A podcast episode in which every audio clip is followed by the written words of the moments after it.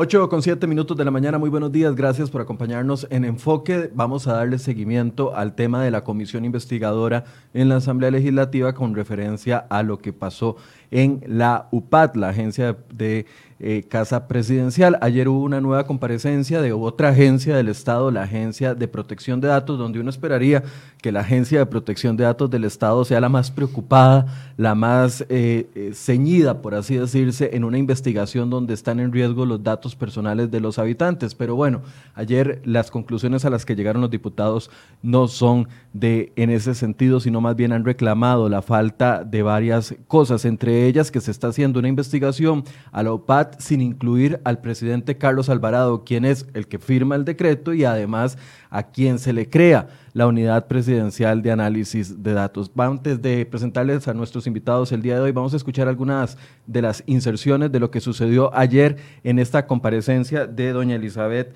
eh, Mora, quien es la directora de la Agencia de Protección de Datos. Antes un contexto, uno esperaría que los entes supervisores del Estado, como la Contraloría, etcétera, etcétera, sean entes independientes del poder político, pero no.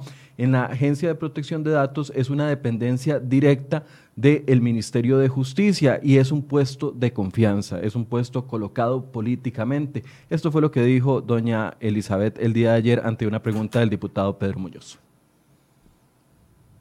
Puede garantizar a los habitantes de Costa Rica que los datos que usted sabe que están en la Casa Presidencial hoy se están, están a buen recaudo, se están utilizando de buena manera o no se están utilizando del todo.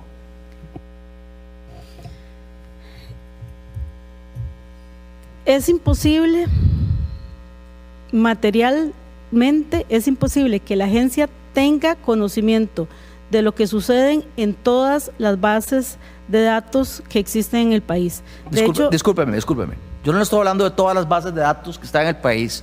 Yo le estoy hablando de las bases de datos que usted sabe que están en la casa presidencial.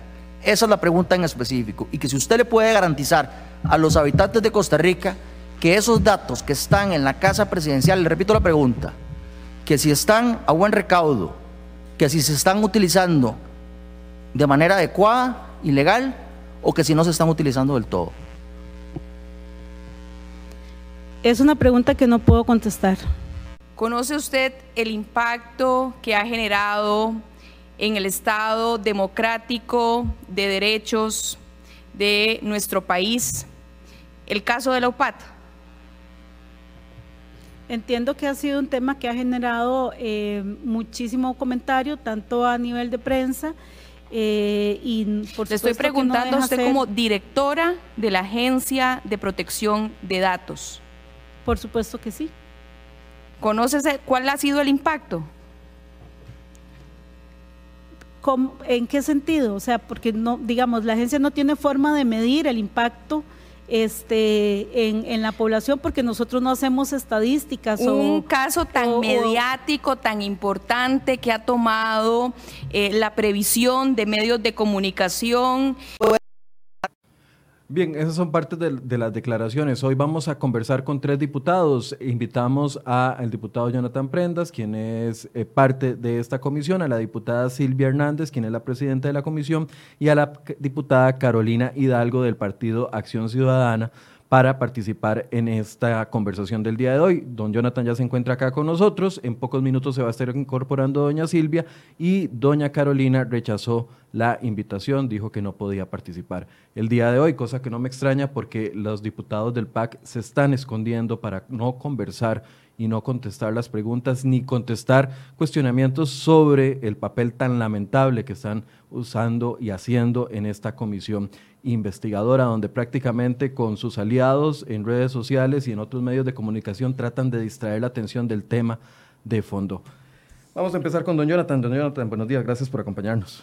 Buenos días, Michael. Por supuesto, saludos a todas las familias que se encuentran en sus casas o en los trabajos donde estén viendo esta transmisión, que es sumamente importante porque no podemos dejar eh, olvidar que es la UPAD, el impacto a la democracia que significa la UPAD y que principalmente la UPAD se hizo desde Casa Presidencial por mandato del presidente de la República. Por lo tanto, este tema, hasta que se resuelva en la Asamblea Legislativa, y en sede judicial tiene que ser lo más importante para el país. Eh, antes quiero recordarles, algunas personas han tenido problemas con la transmisión de Facebook, así que les invito también para recordarles que en la página de cereoy.com también transmitimos el programa Enfoques y el programa El Noticiero también de las 7.20 de la mañana. Si está teniendo problemas con la transmisión y nos está viendo vía Facebook, por favor pásese a la página cereoy.com y ahí podrá verla sin ningún tipo de interrupción. Don Jonathan, eh, a ver, a mí algo de lo que me llamó la atención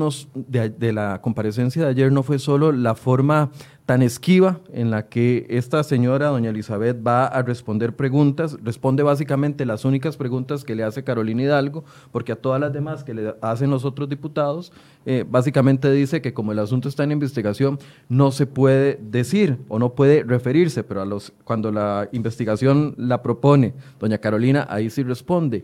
El hecho de que el presidente no esté incluido en la investigación de la OPAT, ¿qué le genera a usted? A ver, eso es totalmente absurdo que no esté involucrado en la investigación de la Agencia Protección. Primero recordemos, como usted mismo estaba diciendo al principio, que la Agencia de Protección de Datos tiene como directora a alguien que es puesto de confianza. Significa que la pone la ministra en ese momento de justicia con el aval del presidente de la República. No van a poner ahí, sabiendo que están haciendo la OPAT, a cualquier persona. Significa que va a ser escudero, va a ser protector del presidente, de lo que el gobierno está haciendo y no de los costarricenses, que es el mandato que tiene por ley para hacer. Ayer se le decía una y otra vez por parte de los compañeros de la comisión que ella no podía dejar de investigar en sede administrativa, en sede de la agencia, mientras que estuviese haciéndose la misma investigación o una, una paralela en sede de la Fiscalía, en sede judicial. Ella tiene que seguir. Y ante las preguntas de qué es lo que está pasando, por qué no se está fiscalizando la información que está en Casa Presidencial, que estuvieron en los dispositivos móviles personales de cualquier persona, el grupo de, de, muchachos que estaban ahí en Casa Presidencial manejando los datos, y ella decía que no podían, materialmente era imposible para poder ellos eh, investigar qué era lo que estaba pasando a los PAD. De hecho, decía, no sé qué, de qué me están hablando, no sabía el impacto, no sé cuáles son las bases de datos, no sé quién estuvo involucrado. Y cuando le dijeron, ¿por qué el presidente no? Ah, no, es que eso se verá después, en este momento es el ministro, el, el ministerio de la presidencia porque de hecho le asignan la responsabilidad, el único nombre que ponen es de la viceministra eh, que estuvo Silvia Lara. Lara y no del ministro de la presidencia en ejercicio en ese instante, que era Víctor Morales, actual eh, diputado de la República y que es mano derecha también del presidente de la República. Por lo tanto, es increíble que la Agencia de Protección de Datos Personales de Costa Rica esté protegiendo al presidente de la República. Por eso, ayer tres diputados eh, de la comisión le exigimos, le pedimos la renuncia. No puede ser que esa persona esté al mando de algo tan sensible como es hacerse de la vista gorda de la, del caso de espionaje más grande que hubo en el país. Y yo lo decía eh, de la siguiente manera, le puede estar pasando a usted enfrente un desfile de, de elefantes en medio carnaval que usted no los va a ver porque usted no quiere verlos. Simplemente no quiere ver que la OPAT está, que la OPAT espió a los costarricenses y que la información de todos está en manos de quién sabe quién, en quién sabe dónde, y usted no va a hacer nada. Pero ahora, el hecho de que en un caso tan sonado, donde el presidente ha sido protagonista, donde tuvo que enfrentar un, allanamiento por parte del Ministerio Público y la Sala Tercera, donde fue parte de la entrevista con la defensora de los habitantes, que ya casi vamos a hablar del audio también, que es un tema importante, el hecho de que el protagonista principal no esté, o sea, ¿Lo pudo justificar ella objetivamente el día de ayer? No dio, de hecho, cuando se le hizo la pregunta de por qué no estaba el presidente de la República, dijo que no tenía un fundamento técnico para poderlo, ah, para haberlo excluido. Nosotros en Nueva República, al igual que los partidos de oposición, tenemos sumamente claro por dónde viene la procesión. Y la procesión viene en el sentido de que el Partido de Acción Ciudadana está haciendo lo humanamente posible para atentar contra la democracia, para espiar a los costarricenses y para desacreditar a todo aquel que venga a hablar contra ellos. Y eso queda totalmente claro porque viene la defensora de los habitantes y la diputada del Partido de Acción Ciudadana que está en la comisión, Carolina Hidalgo, la ataca. Viene el colegio de abogados y la diputada del Partido de Acción Ciudadana, Carolina Hidalgo, que está en la comisión, los ataca. Más dice, ustedes son una simple eh, apreciación subjetiva adicional como cualquier otro abogado, desmerita al Colegio de Abogados, proviene la Agencia de Protección de Datos y parecían íntimas amigas.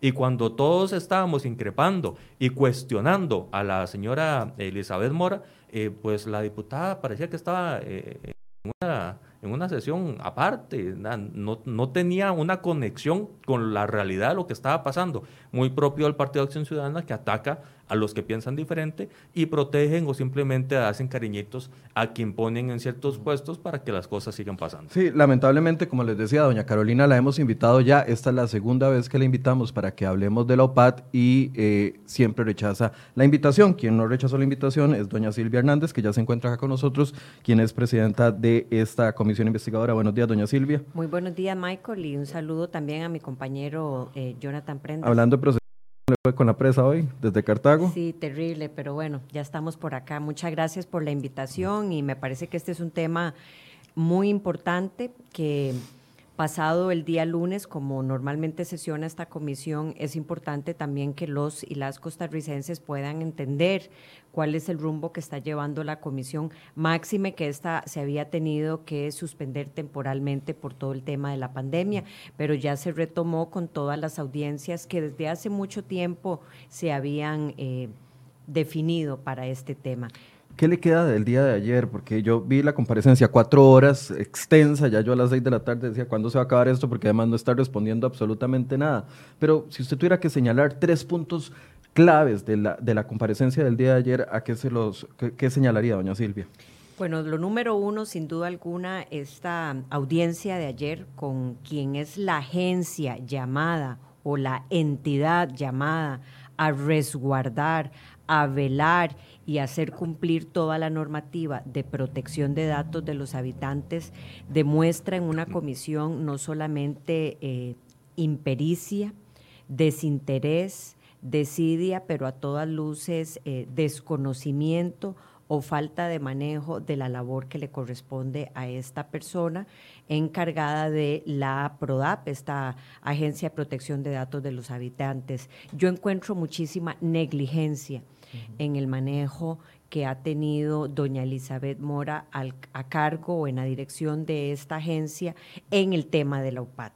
Lo segundo, y diría yo muy, muy lamentable, es que eh, definitivamente ella señala que hacen una investigación de oficio, inician una investigación de oficio cuando a todas luces ayer se le contrasta que eh, Casa Presidencial no tuvo la más mínima preocupación o desinterés en sacar un comunicado de prensa en donde ellos dicen desde Casa Presidencial que a solicitud de ellos la señora Elizabeth Mora iniciará una investigación de oficio. Entonces, realmente eso no es nada menor, eso, eso es que el investigado le solicita ser investigado. Entonces, y, quien lo dice es Casa Presidencial en un comunicado que sigue colgado, según lo que usted decía ayer. Sí, sigue colgado. Usted lo puede ver, acceder sin ningún problema y eso lo que señala es que a todas luces eh, o Casa Presidencial, la Presidencia de la República miente o la directora de la, de la Agencia de Protección de Datos miente, en el entendido de que eh, realmente ella hace mucho énfasis en que por su juicio inician una investigación de oficio, lo cual no es cierto. Tenemos un extracto de ese momento, vamos a escuchar ese, ese momento, eh, la inserción de doña Silvia Hernández cuando le hace esta consulta para que nos pueda explicar el contexto, porque aquí las fechas son muy importantes y doña Silvia nos las puede explicar. Adelante mí, con este comunicado que saca Casa Presidencial después de la reunión de trabajo, después de que usted saca un comunicado, lo deja sin efecto, se reúne en Casa Presidencial, hablan del tema, la misma Casa Presidencial saca un comunicado, no lo dice ningún medio, lo dice Casa Presidencial, que a solicitud del Ejecutivo es que usted va a hacer una investigación de oficio. Entonces, yo quisiera saber realmente cuál es, o si entonces se inicia esa investigación a solicitud de la presidencia o se actúa de oficio. Realmente este comunicado de Casa Presidencial lo que deja claro al pueblo de Costa Rica es que es Casa Presidencial quien le dice a usted que inicie una investigación de oficio. Se puede llamar de oficio a una investigación realizada a solicitud del investigado. La investigación que se abrió, es una investigación de oficio y no responde a ninguna solicitud particular. Eh, Mintió Casa Presidencial en ese comunicado. No podría decir, no, no, no me Nadie le pidió a usted que eh, iniciara la investigación. La reunión. Sí, yo creo que aquí, para entender el contexto de por qué esto es muy importante, tenemos una agencia que está con una ley totalmente amparada para tomar posición ante estos hechos. ¿Y qué es lo que sucede? Bueno, el día en que ustedes salen a anunciar el tema del decreto, el día en que se anuncia el decreto que tenía, que había sido firmado desde el año pasado, agosto, octubre, octubre, si no me equivoco, octubre, y que en febrero pretendía firmarse, se firma, se deroga, y a partir de ello suceden varias cosas. Lo primero es que la PRODAP, a mi juicio, adelanta criterios sacando un comunicado en donde inmediatamente lo que señalan a todas luces es que no hay ninguna ilegalidad de eh, utilizar una de las excepciones que tiene la ley para el manejo de la administración pública y que por lo tanto lo sucedido en el marco de la UPAT no es ilegal. ¿Eso lo hizo después de cuántos días, meses, años de investigación la PROAP? No, eso lo hizo en el, en el mismo momento en que sale derogado el decreto sin ningún tipo de investigación, sin haber iniciado casualmente esa investigación de oficio, simple y sencillamente se pronuncian de forma inmediata cuando sale todo el escándalo del decreto. Es decir, primero doy el veredicto y después investigo a ver cómo logro adaptar la investigación a mi veredicto, porque si ya yo tomo posición de algo es porque ya tengo esa posición y punto. Ese es el punto medular de este asunto, que usted se adelanta a dar criterio, no ha hecho ni un una investigación, sale con un comunicado, pero lo peor de todo es que después simple y sencillamente dice que se deja sin efecto ese comunicado. En donde yo le señalo el día de ayer que cómo es posible que se adelanta con un criterio, saca un comunicado oficial que ha circulado a lo largo y ancho, que nadie puede entender si se dejó sin efecto, nada más porque después la PRODAP sale a decir que lo deja sin efecto, y luego la presidencia de la República, a través de una nota formal, a través de un comunicado que hace presidencia la invita a participar de una reunión de trabajo para ver todo el tema de la UPAT. Salida de esa reunión o finalizada esa reunión de trabajo, el, el, gobierno de la República, a través de un comunicado oficial, vuelve a anunciar que a solicitud de la presidencia, la PRODAP o esta agencia de protección de datos, doña Elizabeth Mora iniciará una investigación de oficio. Ahí a todas luces, a uno lo que le parece es que el, el investigado, que además es el tercer punto que quería señalar, no es la persona en donde ha funcionado o el actor donde ha funcionado una unidad de facto en donde estuvo todo a cargo de la presidencia de la República y simple y sencillamente basta con ver el primer artículo del decreto en donde es clarísimo, no había que irse muy largo y ver el primer artículo en donde claramente todo está dentro de la presidencia de la República y no del Ministerio de la Presidencia.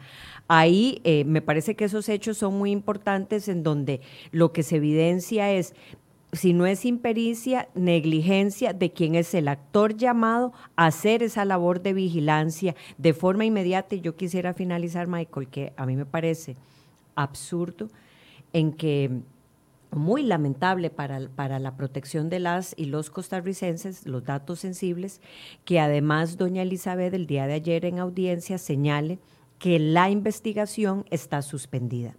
Cuando a esta señalando como argumento porque, el Ministerio Público intervino, pero recordemos que al día de hoy ni siquiera el Ministerio Público ha dado formalmente una denuncia o ha hecho una denuncia formal. Por lo tanto, yo no encuentro por qué ellos tengan que suspender una investigación que no tiene relación con lo que se está llevando a cabo en el Ministerio Público. Don Jonathan, sobre estos tres puntos eh, medulares, a mí me parece, uno, que, no, que se está investigando la persona inadecuada, la persona que no es el centro de la investigación. Dos, que ellos generen un criterio adelantado previo a una investigación. O sea, ahí es donde se nota de que sí se puede existir, o que sí puede existir la tesis que usted decía, de una presión política sobre la Agencia de Protección de Datos para que diga, efectivamente, aquí no pasó nada sin ni siquiera haber investigado. A ver, vamos a empezar por el punto número uno. El punto número uno que usted señala es que se está investigando a la persona equivocada. están desviando la atención. Recordemos que el Partido de Acción Ciudadana siempre desvía la atención del problema. Aquí el responsable tiene nombre y apellido y es la presidencia de la República y ahí el que está sentado es Carlos Alvarado Quesada. ¿Por qué la presidencia de la República? Porque es el que firma el decreto. Es el que en el encabezado del decreto dice todo esto se está haciendo en la presidencia de la República. Es el que firma. Si están investigando a los firmantes, entonces tenía que haber tres investigados el viceministro de Planificación que renunció, el, que renunció el ministro de la Presidencia que renunció. y Carlos Alvarado Quesada que sigue sentado ahí y sigue esquivando a la prensa y sus responsabilidades por haber firmado algo que es ilegal y que es inconstitucional. Por eso, entonces, de los tres, de los tres protagonistas de esta historia, el único que permanece en, en, en ejecución de sus funciones es el presidente Alvarado. Eso en el punto número uno. En el punto número dos, ¿Cómo puede ser posible que tres meses después que Casa Presidencial, en teoría, por firma de la viceministra de la Presidencia, le entregara los documentos que por ley y por reglamento tiene que dársele a la Agencia de Protección de Datos para saber si toda la información está protegida, si toda la información está resguardada, si hay contratos de confidencialidad, etcétera, etcétera, etcétera, para que sepamos que no fuimos espiados, y la señora dice que no lo ha leído adelantó criterio, dijo que no hay nada malo. Después quitaron ese comunicado de prensa porque vieron que el término escudero se le quedaba corto al hacer eso. Escudero del presidente de la República y escudero del Partido de Acción Ciudadana. Y después le dan la información y llevan tres meses sin hacer absolutamente nada. Y no es porque esté interrumpida la investigación, es que dice que no le da tiempo, que es que hay otros casos de personas físicas que han interpuesto denuncia contra la agencia porque sienten que se les vio violentados sus datos personales en aspectos diferentes al OPAT, ellos dicen que tienen que primero solucionar eso antes de entrar al tema del OPAT. Ayer se les dijo claramente, la Agencia de Protección de Datos se creó, está bien, para proteger al costarricense en su forma individual, cuando se sienta perjudicado, pero se creó para evitar que un poder totalitario, dictatorial, que está atentando contra la democracia, que quiere el control de la información para poder manipular decisiones, porque es diferente que se acceda a estadísticas para generar tendencias y comportamientos para tomar decisiones, lo cual es lógico, a tener información sensible que la diputada Silvia Hernández ayer le hizo el recuento a doña Elizabeth y en todos los casos ella dijo, sí, eso es información sensible le hizo el recuento uno por uno y después cuando le dice si Cinerube debería tener el inscrito la, base de datos en la agencia, ella dice que no. Y dice que no hay problema en que se haya trasladado información. Entonces se contradice. Aquí no hay duda de que ella no solo es puesto confianza y que por eso no tiene independencia y no tiene transparencia porque no, les, no se le es permitido por ese compromiso del tipo de nombramiento que tiene, sino que es escudera. Está protegiendo al presidente de la República, que en este caso particular es el que ordenó Lopat. La tenía en su despacho. Le dio credenciales exclusivas a personal para que ingresara al registro de la propiedad, al registro civil, al CINERUVE y quién sabe a cuánta base de datos más, por ejemplo, la de Hacienda a nivel financiero, porque sí, tuvieron información de los costarricenses a nivel bancario, a nivel financiero, tuvieron acceso a información que ya la, la Defensoría ha sido sumamente clara, el Colegio de Abogados ha sido también claro en su aspecto, pero los documentos que tenemos es que tienen acceso a información sensible.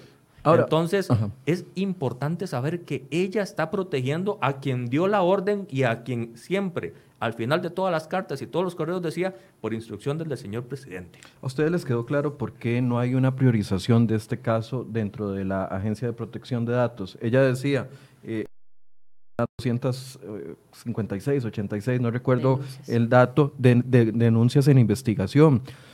Cada, cada, una responde a una persona que está reclamando de que sus datos están siendo mal utilizados. Pero si yo tengo 296 o 230 eh, denuncias individuales y tengo un caso que resume los datos de 3 millones de habitantes, uno esperaría que sea prioridad. Es sentido común. Pero ayer, Silvia, no me deja mentir, se le preguntó y ella dijo, no hay criterio. Sí, Pedro Muñoz insistió en eso. Sí, yo creo que aquí pasan dos cosas. Más allá del volumen de denuncias, que inclusive dejamos en acta una solicitud formal de cuántas de esas doscientas y pico de denuncias tienen resolución en firme, porque eso también denota cuánto de eso se está haciendo caso. Si lo otro se está omitiendo, pero usted tiene toda la razón. Vamos a ver, Estamos hablando de un caso de presunta violación de datos sensibles y esto no hay que omitirlo. El Colegio de Abogados dejó una discusión sobre la mesa muy importante. No solamente se trata de enfocarse a qué información, qué tipo de datos sensible tuvo o no la UPAD, cómo lo manipuló, cuál fue la cadena de custodia, sino que la simple transferencia de datos sensibles sin la autorización del titular o de una ley que lo permita explícitamente es ilegal e inconstitucional. ¿Por qué? Porque esto es muy sea para utilizarse, perdón que le haga una interrupción ahí, en un punto que ella eh, insistió mucho, que es para interés, no, no, no recuerdo las palabras exactas, si es interés público o interés para la función pública, pero ella matizó con esos dos términos diciendo de que la presidencia podría tener interés en esos datos para el buen funcionamiento y los buenos servicios de los ciudadanos. E, ese es un argumento fuerte. Eh, esa es una de las eventuales excepciones que tiene la ley, pero esto, esto, es, esto es muy importante, Michael, porque ella quiso señalar el día de ayer que una regla general que tiene la ley, que es el artículo 14, donde deja muy claro que tiene que tener el consentimiento expreso cualquier transferencia de bases de datos del titular o una ley que lo cobije para hacer eso, ella usa excepciones, pero aquí el problema es cuando usted convierte excepciones en regla general. Y una de esas excepciones tiene un contexto de lo que ella está señalando. No puede ser simple y sencillamente que para un funcionamiento de la administración pública yo me brinque el principio de legalidad.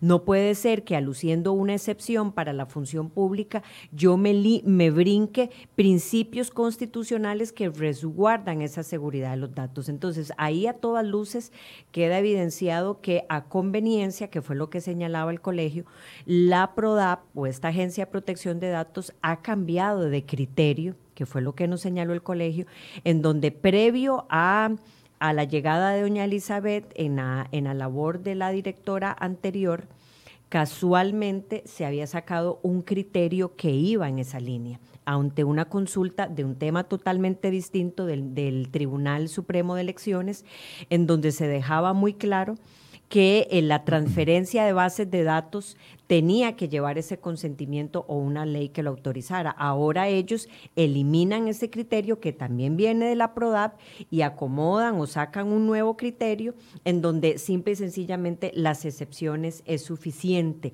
para justificar cualquier acción.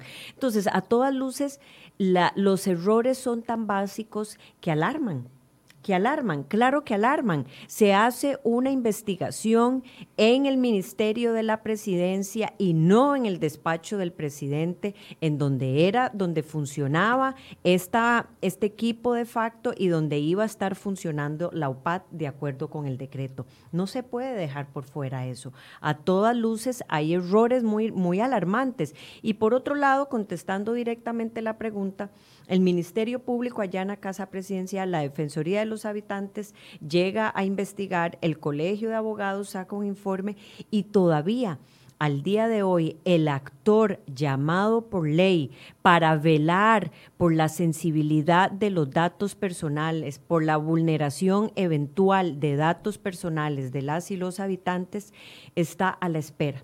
Tiene en un impas la investigación. Eso realmente preocupa y como mínimo debo insistir en que la PRODAP está llamada a tomar una reingeniería a todas luces que va más allá de la forma en que se elige a la persona que está a la cabeza de esa dirección. Que no debería ser un cargo de confianza por parte del gobierno de turno. Ahorita es del PAC, pero si fuera Liberación, de Nueva República, la unidad, de quien sea. De quien sea. ¿Por qué? Porque esto también para el contexto de quien hoy nos escucha dirán, bueno, eso es un ruidillo de la Asamblea Legislativa o es un tema menor. No, no, para nada. Eso nos decía del cementazo, doña Eso para nada es un tema menor. Y aquí estamos hablando inclusive de un asunto que a todas luces con los cambios tecnológicos de innovación va a tomar más fuerza. Y yo quiero dejar un mensaje muy claro. Nadie en esa comisión ni en ninguna de las mesas de análisis o discusión como el día de hoy está satanizando el análisis de datos. Eso no es lo que estamos investigando. El análisis de datos para elaborar política pública fuerte y rigurosa basta con el traslado de datos estadísticos, en donde usted no puede reconocer quién es la persona que está detrás de ese dato. Eh, es decir, la UPAD se pudo haber hecho bien. Con la, información que tienen ustedes dos hasta el momento, desde la reanudación de la, de la, de la comisión investigadora, la UPAD se pudo haber hecho bien bajo tres requisitos, diría uno. Primero, que no se hubieran que se hubiera creado por ley o con el consentimiento de todas las personas que iban a estar trasladándose esos datos. ¿Correcto? Y número dos, que además los datos fueran anónimos. Totalmente. Si eso hubiese sucedido, no estaríamos en esta, en esta comisión. Yo le pondría un tercer elemento y es que lo deja el mismo decreto. Eso puede ser para cualquier institución y lo acaba de decir este, el diputado Prendas. Aquí la gran pregunta adicional a esos elementos es si tenía que estar la custodia de información en el lugar más político de los políticos, porque eso también lleva una ah, custodia de información y por eso está el INEC resguardado con fireworks o inclusive software especializado y no el uso de computadoras portátiles personales o el uso de un software como el que ya se reconoció que tiene un dominio en Estados Unidos y que se usó un software público para introducir información sensible y personal de los habitantes. Entonces, aquí pasan dos cosas.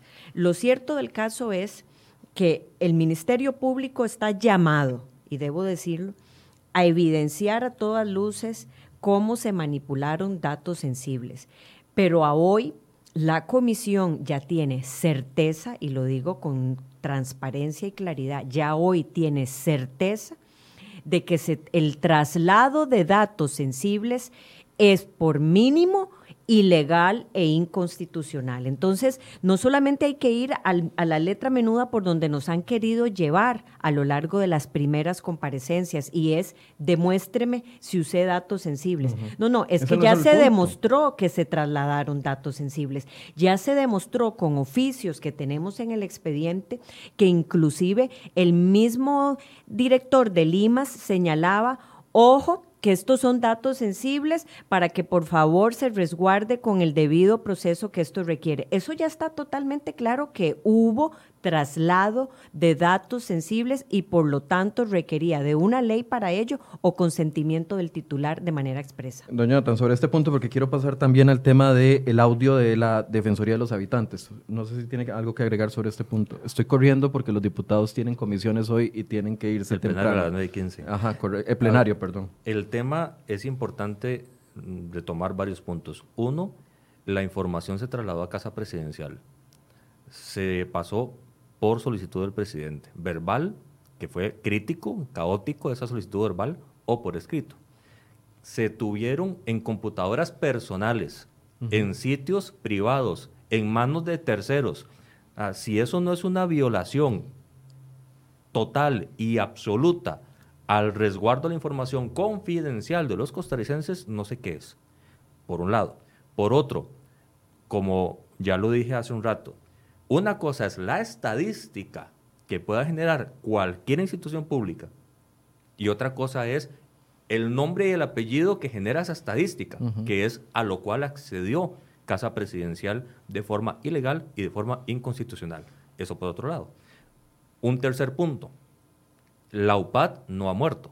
La UPAD ahora se llama SART, que hemos venido dando seguimiento a ese tema. Y según lo que dice el encargado en Casa Presidencial, que otra vez está ahí y otra vez está en el despacho presidencial, la SART lo que busca es tener la estadística, no la información, según dicen. Pero según dijo la defensora de los habitantes, Daniel Soleil, cuando llega a la defensoría, le viene a hablar sobre la posibilidad de que la defensoría pase a integrar el equipo de la SART, de fortalecerlo y que va a estar en la DIS. ¿Qué tiene que hacer una unidad que va a analizar estadísticas como las que tiene el INEC, que ya están ahí, en la Dirección de Inteligencia y Seguridad Nacional, que es casi lo mismo en tiempos del PAC que una policía política. Es una policía política. Es una policía política. Entonces, la SART es la OPAT 2.0, solo que la sacaron del despacho del presidente y ahora está, según dice la defensora que le dijo el, funcionario de la DIS, en la. Eso significa que siguen espiando a los costarricenses, que siguen teniendo el control, que siguen accediendo a bases de datos, que siguen poniendo las manos de terceros. Bueno, Porque an- usted- ante la pregunta, ante- mismos ante han- la pregunta de don Pedro Muñoz, ella dijo que no podía garantizar si los datos que estaban en casa presidencial se estaban utilizando bien o mal. No, yo no. Al día de hoy. No creo que ella pueda garantizar absolutamente nada porque la negligencia que es vista. A ver, podemos poner la reacción de ella y el trabajo de ella de dos maneras. La forma menos mala es negligencia. La forma mala es escudera. Porque no hay manera de no ver lo que está pasando. Negligencia, como dice la diputada eh, Silvia Hernández, que me parece muy loable de parte de ella, mm, darle solo ese calificativo, es en- viendo que no hay nada más alrededor de una función, de una funcionaria.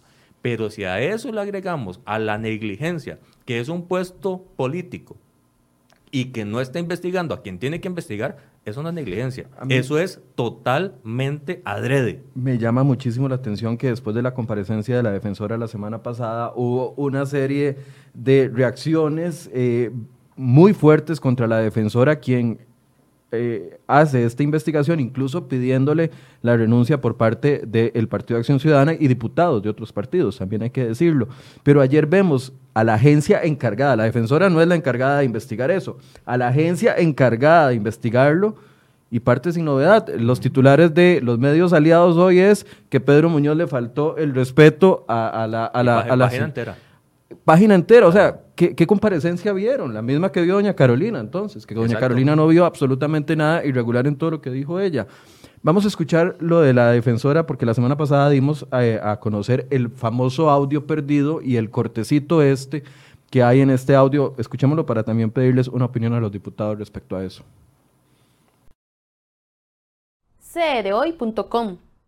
Entonces, primero, fue desproporcionado e irracional en relación con las, con las definiciones del artículo 8.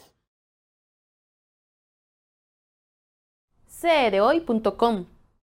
Entonces, primero, fue desproporcionado e irracional en relación con las, con las definiciones del artículo 8.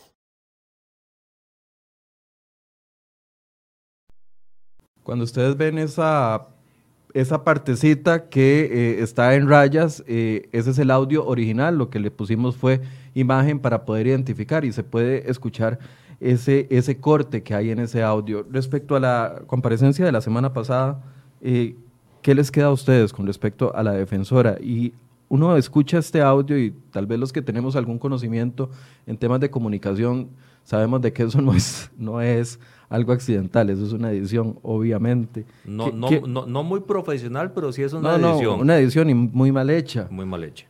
A ¿Qué- ver, ¿Qué, les queda quisieron- de esto? O sea, es que son un montón de elementos. Quisieron maquillar esos minutos donde el presidente de la República responde las preguntas más importantes haciendo una edición torpe, porque también dejan entrever que fue algo manual, algo que se puede hacer en un teléfono cuando los que sabemos de comunicación, como vos lo decís, vemos que eso no es posible simplemente en un teléfono.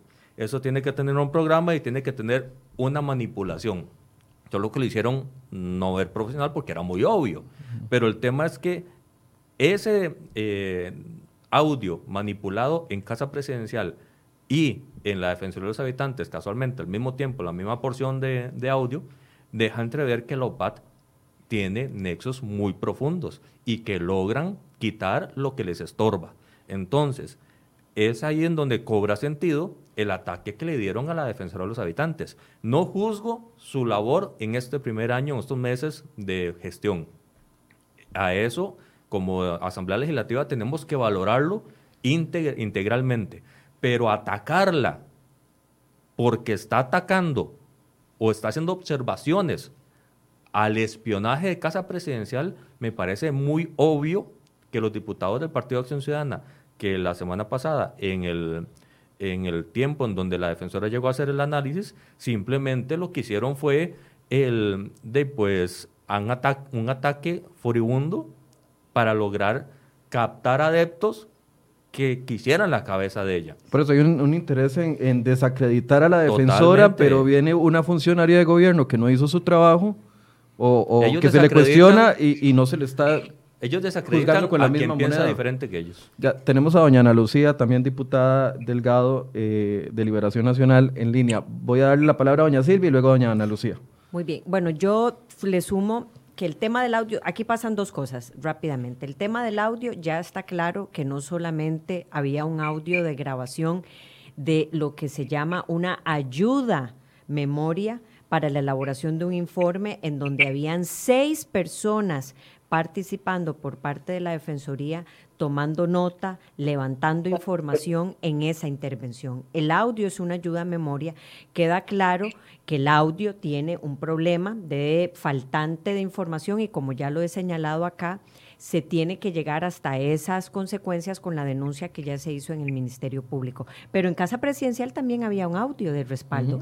Entonces, eh, lo que trato de decir acá es que como presidenta de esta comisión, mi labor es no perder el foco de lo que es y, la, y, la, llamada para la cual se creó una comisión que es investigar el uso de datos sensibles, la transferencia de datos sensibles por el gobierno de la República. Y eso tiene que quedar muy claro, ese es el foco de investigación por el cual se abre esto y eventualmente habrá que ir analizando otros asuntos. Pero el audio que desaparece o falta información que puede ser por una falla técnica, como lo he dicho, o humana y que habrá que ver si fue humana adrede, también de forma casual tiene problemas en el respaldo que hizo Casa Presidencial. Entonces, ahí se juntan dos casualidades que es imposible no llenar suspicacias en eso. Y lo segundo, que me parece muy, muy importante, es que a todas luces los costarricenses tengan claro a qué nos estamos dedicando en esa comisión, cuál es la investigación que se está llevando a cabo y por qué, si la defensora de los habitantes tiene o no un, asunto de gestión a lo interno de la Defensoría, nada tiene que ver con la investigación que se está llevando a cabo en esta comisión, en donde la Defensoría hace un informe, y yo quiero decirlo aquí abiertamente, si tuvo cinco borradores, siete borradores, ocho borradores, lo puedo entender habrán, como en todas comisiones, borradores. Yo no lo estoy justificando. Lo que quiero señalar es que el informe final que se presenta a esta comisión, el expediente, trae las firmas de todos los que participaron en Casa Presidencial, acompañando a la señora defensora. Entonces, si algo está mal en ese informe, tan responsables son los funcionarios de planta de la Defensoría que ponen su firma en ese informe, que llega a conocimiento de las y los diputados de la República de una comisión investigadora que tiene a todas luces funciones mucho más amplias para recolectar información en nombre de esa investigación. Entonces, a mí me parece que hay que separar y no perder el foco y es el llamado al que yo hago y, en, y la labor a la cual en la coordinación de una comisión recae en mi persona para ir llevando el foco para el cual fue creada esta comisión. ¿Le están cobrando a la defensora la, la labor de investigación que hizo? No lo sé, pero sí tengo claro que son temas totalmente distintos. Cualquier problema de gestión o no que tenga doña Catalina no tiene nada que ver con este asunto. Y yo sí me adelantaría a decir que también hay formas de hacerlo. Una defensora designada por las y los diputados, por la Asamblea Legislativa, me parece que también se sobrelimita y habrá que entender las razones de que un cuerpo de directores le pida la salida a una persona que designa la Asamblea Legislativa. Esas no son las formas en que se dan estas actuaciones. Entonces, realmente, y esto con la salvedad que también quiero hacer de que es un cuerpo de directores eh, respetables que tendrán su razón para solicitarlo, pero estamos hablando de un puesto designado por la Asamblea Legislativa. Ahí a mí me parece que hay a todas luces un problema interno de la Defensoría que no puede calar a una investigación que no es para investigar a la Defensoría de los Habitantes. La Defensoría de los Habitantes no está en investigación. Pero hábilmente lo convirtieron en eso. El Partido de Acción Ciudadana. Eh, ustedes se tienen que ir ya, ¿verdad? Tenemos tres minutos más. Tres minutos. Doña Ana Lucía, por favor, una intervención con respecto a lo de ayer. Eh, les recuerdo que invitamos a la diputada Carolina Hidalgo para que nos aceptara entrevista también, que viniera, que lo hiciera por videollamada o por llamada, y en ninguna de las tres formas fue eh, posible tenerla. Doña Ana Lucía. Bueno, primero que todo, muy buenos días, don Michael, gracias por este espacio y muy buenos días a mis compañeros, a Jonathan Prendas y a doña Silvia Hernández.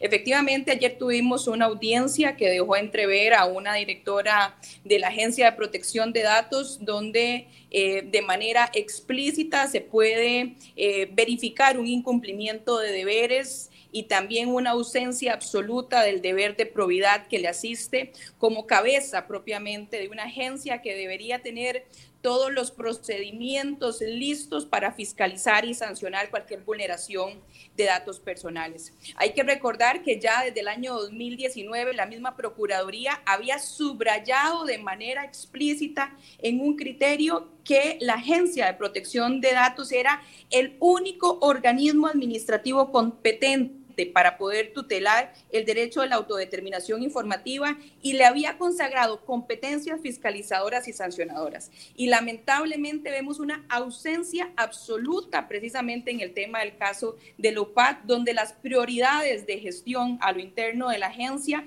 eh, pues son muy diferentes a lo que realmente necesitamos como un Estado democrático de derecho. Se atrevieron incluso a sacar un comunicado de prensa sin haber iniciado los procesos sancionatorios que fue retirado el mismo 21 de febrero, adelantando criterios sobre temas que efectivamente son sensibles y ahora se escudan en un proceso de investigación penal como si la tutela de los derechos eh, fundamentales tuviera algún elemento para aplicar la prejudicialidad, lo cual la sala constitucional ha sido eh, bastante vehemente con el tema. Yo sí realmente eh, ayer concluí que la señora directora Elizabeth Mora debe renunciar a su puesto. Esto no solamente basado en las conclusiones eh, pues que vienen en los informes del Colegio de Abogados, del informe de la Defensoría, sino porque se ve una flagrante violación a el deber de probidad que está dentro de la ley de corrupción y el requisimiento ilícito y por supuesto que le asiste también un supuesto muy importante en el incumplimiento de deberes. Eh, bien, muchísimas gracias por la opinión, doña Ana Lucía. La vamos a invitar para que pueda estar acá en el set y, explicarnos su... Bueno, ya la hemos invitado, le voy a reclamar en público. La hemos invitado, pero usted no ha podido venir, pero eh, la mesa está abierta para cuando pueda abrirnos un espacio, venir a discutir del, tema acá, al igual que a doña Carolina Hidalgo, que lo repito cada vez que puedo. Muchas gracias. Gracias a doña Ana Lucía por la eh, posición. una conclusión.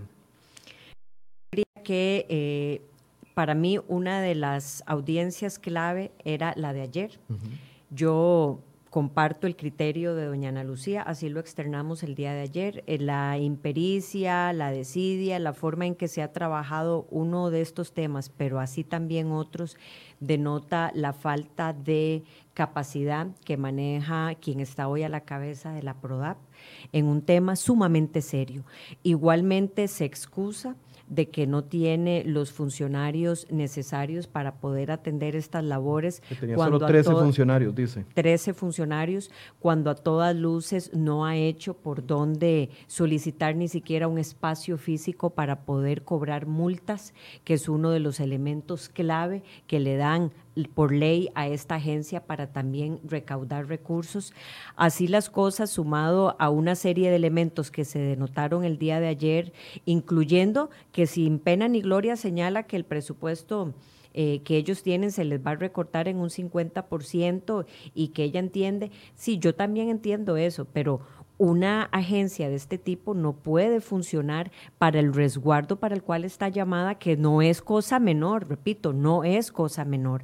Y deja a todas luces un sinsabor de quiénes son los actores llamados a velar en primer orden, no cuando se les invite, no cuando sea necesario, por un cumplimiento en algo que, como usted lo señaló, es a todas luces conocido a lo largo y ancho del país y donde la única que parece enterarse por terceros es la propia agencia encargada de resguardar o velar por la protección de los datos sensibles de las y los costarricenses. Don Jonathan, una conclusión. Vamos a resumirlo de la siguiente manera para que a todo Costa Rica le quede claro. El Partido de Acción Ciudadana tiene al Partido de Acción Ciudadana para investigar al Partido de Acción Ciudadana. El chiste se cuenta solo. Básicamente es imposible que la Agencia de Protección de Personas, que es puesto de confianza, hay alguien del Partido de Acción Ciudadana ahí puesto por eh, un puesto de, confianza, vaya a investigar a su jefe. No lo va a hacer. Ya adelantó criterio diciendo de que vamos a dilatar, en tres meses no he visto el expediente y al final de cuentas ya saben lo que voy a decir. Básicamente eso es escuderos del Partido de Acción Ciudadana resguardando los intereses de sus jefes. Es algo totalitario, es algo antidemocrático y están enterándose ni siquiera por redes sociales de lo que está pasando porque dicen que no saben el fondo de la OPAT, no saben los eh, pormenores de esta investigación porque no han hecho nada, no han preguntado nada, no ni siquiera ven noticias, menos redes sociales, como ella misma decía, no tengo idea de lo que, de lo que está pasando, lo que me están hablando, y queda demostrado con la audiencia de ayer que esa señora Elizabeth Mora tiene que renunciar ya, si tiene algún grado de respeto por Costa Rica. Y al gobierno que por lo menos sepa hacer las cosas. Ella no solo tiene que serlo, también tiene que aparentarlo. Y si es profesional, tiene que aparentar lo que es. Y tiene que demostrar que tiene que respetar el puesto en donde está y tiene que defender los datos que todos los costarricenses asumimos que están protegidos. Eh, cuando ella dijo ayer, y para cerrar nada más, cuando ella dijo ayer de que la investigación quedaba detenida, suspendida, mientras esté en sede judicial, les voy a contar nada más rápidamente una experiencia que tuvimos acá en sede hoy. Hace cuatro años, cuatro años, eh, nos pusimos detrás de un tema y era que un banco, dos empleados de un banco privado de este país obtuvieron con un robot un montón de datos personales, cientos de miles de datos personales de los ciudadanos del sistema de CICERE, de la Caja del Seguro Social. Hace cuatro años preguntamos eso a la PROAP. Tenía otro director en ese momento, el primer director que tenía, y nos dijo exactamente lo, el mismo argumento. Cuando entra a sede judicial, entonces nosotros detenemos la, la, la, investigación. Han pasado cuatro años y la PROAP no ha hecho nada Michael, por sí. el robo de datos de CICERE por parte de una entidad privada. Así que esto no se trata solo de golpear al PAC porque fue en presidencia, no se equivoquen. O sea, esto sucedió y cuatro años después, quiere decir que en cuatro años, en el 2024, ya cuando don Carlos ni siquiera esté, todavía esta investigación en la PROAP va a estar estancada. Vamos a resumirlo así, la agencia se cierra y en Costa Rica no ha pasado nada, ni suma ni resta. Sí, claro que pasa algo, Jonathan, se ahorra dinero. Sí, se ahorra, totalmente de acuerdo. Muchas gracias. Muchas gracias y a la orden, Michael, y buenos días. Gracias a ustedes por su compañía. Conver conversaremos mañana a partir de las 8 de la mañana de otro tema acá en Enfoques. Buenos días.